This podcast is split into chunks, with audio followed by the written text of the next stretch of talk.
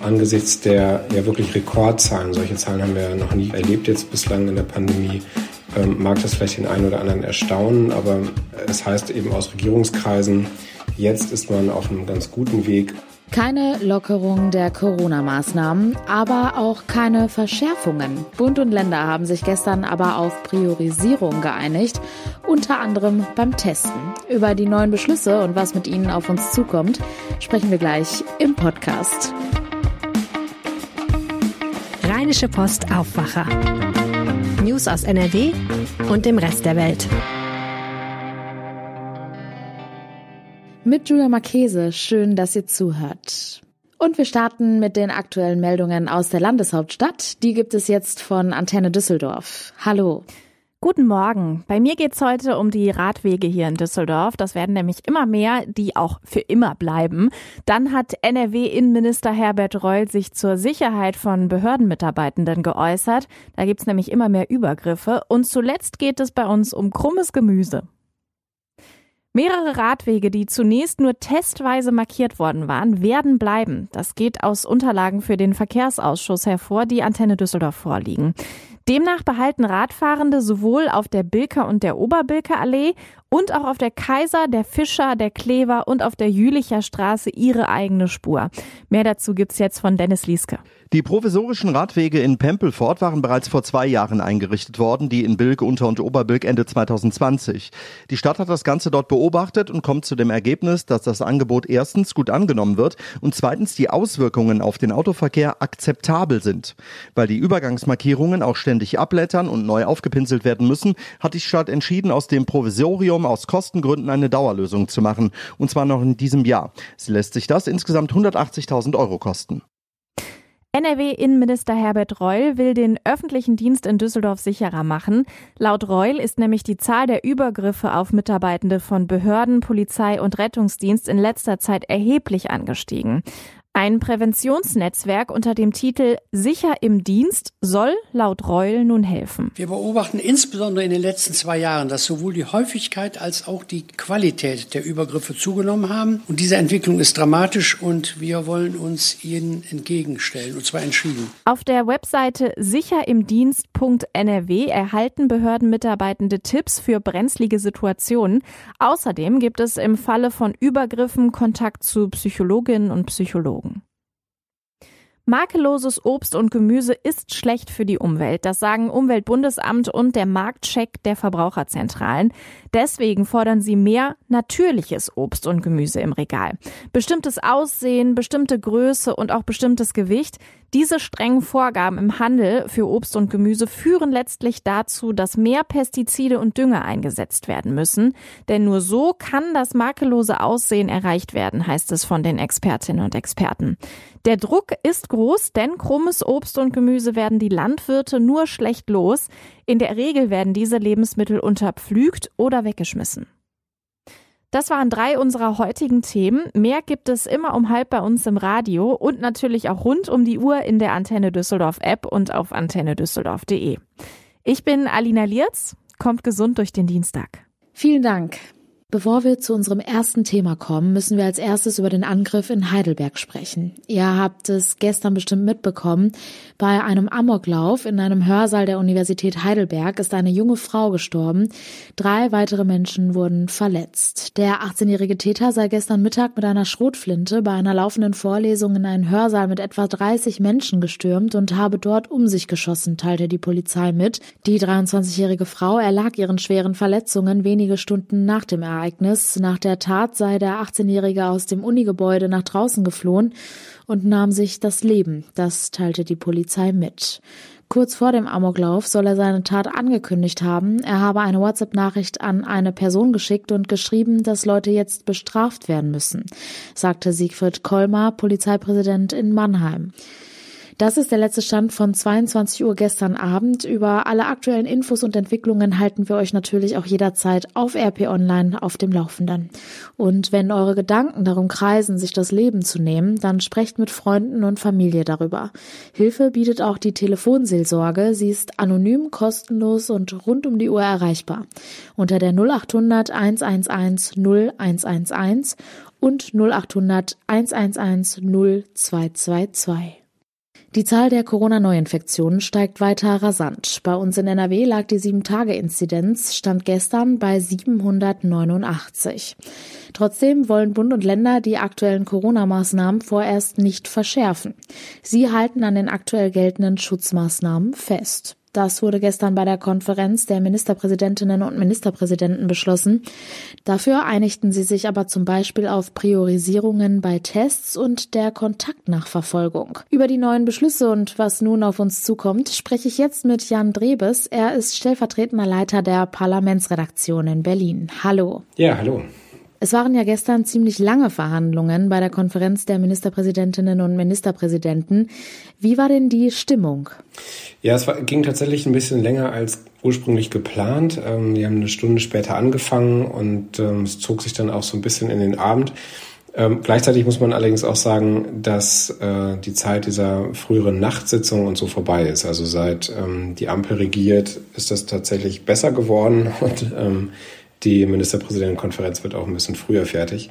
Besonders gut war die Stimmung aber trotzdem nicht, weil ähm, es im Vorfeld auch Ärger gab, vor allem auf Unionsseite, also von den unionsgeführten Ländern wie Nordrhein-Westfalen, weil ähm, vor kurzem ja das Robert Koch Institut die ähm, Gültigkeit des genesenen Status von sechs auf drei Monate verkürzt hat und das relativ kurzfristig und unangekündigt und das hat dann tatsächlich für Ärger gesorgt. Nicht ähm, der Inhalt selbst, also da sind die Länder d'accord, aber dass man das so kurzfristig gemacht hat, das war nicht gut. Und äh, da hat jetzt auch Gesundheitsminister Karl Lauterbach in der Runde, der da auch drin war, dann Besserung gelobt und gesagt, dass das nicht mehr wieder vorkommen soll. Trotz der steigenden Infektionszahlen gab es jetzt aber keine weiteren Verschärfungen. Ja, also die bisherigen Maßnahmen bleiben in Kraft. Ähm, Motto ist Kurs halten und jetzt weder verschärfen noch lockern ähm, angesichts der ja wirklich Rekordzahlen, solche Zahlen haben wir noch nie erlebt jetzt bislang in der Pandemie, ähm, mag das vielleicht den einen oder anderen erstaunen, aber es heißt eben aus Regierungskreisen, jetzt ist man auf einem ganz guten Weg aus diesem, aus dieser Omikron-Wand, die es ja in anderen Ländern gab mit den Infektionszahlen, den berühmten Hügel zu machen, von dem Karl Lauterbach immer spricht. Und äh, man vielleicht auch so an dieser, an der Grenze, an der Kapazitätsgrenze der Kliniken entlang schrammt. Insofern war jetzt weder Zeit zum Lockern noch zum äh, Verschärfen, aber ein paar Sachen gehen eben damit einher, dass die Zahlen jetzt so hoch gehen. Also dass so viele Menschen in Quarantäne und in Isolation müssen oder sich infizieren. Ich hatte gerade schon die Teststrategie angesprochen. In den vergangenen Wochen war es ja so, dass die ganzen Labore mit den PCR-Testungen nicht mehr hinterherkamen und völlig überlastet waren. Wie geht es denn da jetzt weiter? Ja, das ist genau eine von diesen Folgen, dass eben im Moment die absolute Zahl der Menschen, die Corona haben, so hoch ist. Ähm, und viele jetzt eben einen positiven Test haben, nicht nur Kinder in den Schulen oder in den Kitas, sondern eben auch Erwachsene zu Hause so einen positiven Schnelltest haben. Und bislang ist es ja dann so gewesen, dass man sich dann einen PCR-Test äh, geben lässt und den machen lässt und dann damit das Ergebnis des Schnelltests prüft. Und weil das jetzt aber so viele sind und weil das in Deutschland über die Labore sehr genau genommen wird und die Laborkapazitäten begrenzt sind, hat man jetzt gesagt, dass diese PCR-Tests künftig vorrangig nur bei Menschen ähm, gemacht werden sollen, die Risikogruppen sind, also zum Beispiel Pflegebedürftigen und Kranken oder eben Beschäftigten, die sich um diese Menschen kümmern, also Menschen, die in Kliniken arbeiten, in Pflegeheimen und so weiter. Was wurde denn gestern sonst noch so beschlossen? Also Priorisierung gab es jetzt nicht nur bei, den, bei der Teststrategie künftig, sondern bei den PCR-Tests, sondern eben auch bei der Kontaktnachverfolgung, weil man gesehen hat, dass die Gesundheitsämter heillos überlastet sind mit der Kontaktnachverfolgung der Infektionsketten. Und auch da soll es jetzt künftig eine ähm, Priorisierung geben. Äh, Im Papier heißt es, die sei sinnvoll und notwendig. Ähm, Allerdings ist da jetzt noch nicht genauer definiert, auf wen die sich konzentrieren sollen. Möglich, dass man dann zum Beispiel auf Mitarbeiter und deren Angehörige von äh, Betrieben der kritischen Infrastruktur geht, also zum Beispiel Kraftwerke, Krankenhäuser, ähm, die Rettungsdienste, Polizei etc. Aber das ist jetzt eben noch ein bisschen nebulös in diesem Papier. Da wird es jetzt in der nächsten Zeit auch noch weitere Beschlüsse geben. Und Franziska Giffey, die regierende Bürgermeisterin von, von Berlin, hat einfach erstmal an die Eigenverantwortung der Menschen appelliert und gesagt, ja, liebe Leute, wenn ihr einen positiven Test habt, ähm, dann ruft bitte alle Menschen an, mit denen ihr zuletzt Kontakt hattet und äh, informiert die. Also letztlich gibt man das sozusagen in die Hände der Bürgerinnen und Bürger, jetzt das, was die Gesundheitsämter machten, selber zu machen da kann man natürlich nur hoffen, dass das wirklich alle Leute ernst nehmen. Blicken wir nochmal auf NRW. Wie hat sich denn Ministerpräsident Henrik Wüst gestern dazu geäußert? Er ist ja derzeit auch der Vorsitzende der Ministerpräsidentenkonferenz. Besondere NRW-Regeln hat äh, Henrik Wüst jetzt nicht angekündigt, aber natürlich ist es so, dass jetzt die Länder dann mit diesen Beschlüssen aus der Ministerpräsidentenkonferenz auch wieder nach Hause gehen und dann wird man eben bei den Umsetzungen auch gucken, dass man das für die Länder jeweils passend macht. Es war in der Vergangenheit ja auch immer wieder Stein des Anstoßes, dass dann bestimmte gemeinsame Regelungen nicht gemeinsam umgesetzt wurden, die man, auf die man sich vorher noch geeinigt hatte. Und ganz spannend wird es zum Beispiel bei den Großveranstaltungen, weil da die Länder jetzt auch bis Anfang Februar zusammen einen Weg finden sollen, ähm, gemeinsame Zahlen zu entwickeln, wie viele Zuschauer zum Beispiel bei Konzerten oder Fußballspielen künftig dann dabei sein sollen. Und äh, da wird es jetzt auch interessant, wie das dann in Nordrhein-Westfalen gehandhabt wird. Wagen wir mal einen Blick in die Zukunft. Wann können wir denn bei uns mit Lockerung rechnen?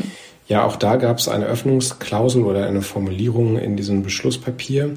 Und ähm, es hängt einzig und allein an der Zahl ähm, der Infektionen und an der Impfquote. Also wenn wir eine abschwächende Inzidenzkurve haben und die Zahlen zurückgehen und gleichzeitig in Deutschland auch sich mehr Leute impfen lassen. Im Moment sind ja nur drei Viertel ähm, mindestens einmal geimpft, immerhin die Hälfte der Bevölkerung geboostert, aber das reicht nicht, um aus dieser Pandemie rauszukommen.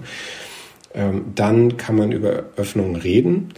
Ähm, saisonal bedingt wird ja im Frühling und im Sommer die Zahl dann auch wieder zurückgehen der Infektionen, aber der nächste Herbst kommt und damit bestimmt auch die nächste Welle.